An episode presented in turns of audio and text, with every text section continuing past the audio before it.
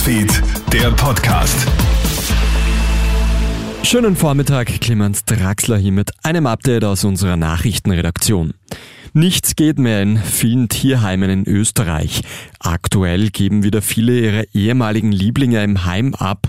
Ein Grund dafür, sie können sich die Tiere oft nicht mehr leisten. Laut der Statistik Austria sind Tierfutter alleine im Vorjahr um mehr als 50 Prozent teurer geworden. Auch die Corona-Pandemie trägt aber noch immer etwas zu den Zuständen in den Tierheimen bei.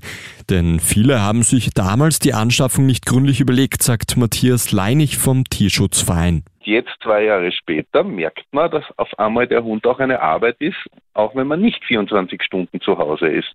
Und dass der Hund dann halt auf einmal in den acht Stunden, wo man oder zehn Stunden, die man bei der Arbeit weg ist, auch betreut gehört. Und ja, und deshalb wandern jetzt leider viele ins Tierheim wieder. Die Ukraine hofft bald Getreide über die Donau exportieren zu können, trotz der russischen Blockade.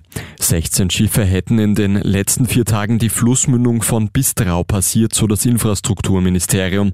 Mehr als 90 weitere Schiffe stehen bereit, um mit ukrainischem Getreide beladen zu werden. Und der österreichische Fußballer Sascha Kalajdzic weckt jetzt das Interesse von den ganz großen Clubs. Britischen Medien zufolge ist Manchester United an dem VfB Stuttgart-Stürmer dran, aber auch andere Vereine aus der Premier League sowie aus Deutschland könnten den 25-jährigen Teamspieler verpflichten. Darunter etwa Borussia Dortmund oder Bayern München. Stuttgart möchte rund 25 Millionen Ablösesumme für den Österreicher. Das war's auch schon mit einem kleinen Update. Ein weiteres gibt's dann wieder wie gewohnt am Nachmittag. Einen schönen Tag noch. Krone Hits, Newsfeed, der Podcast.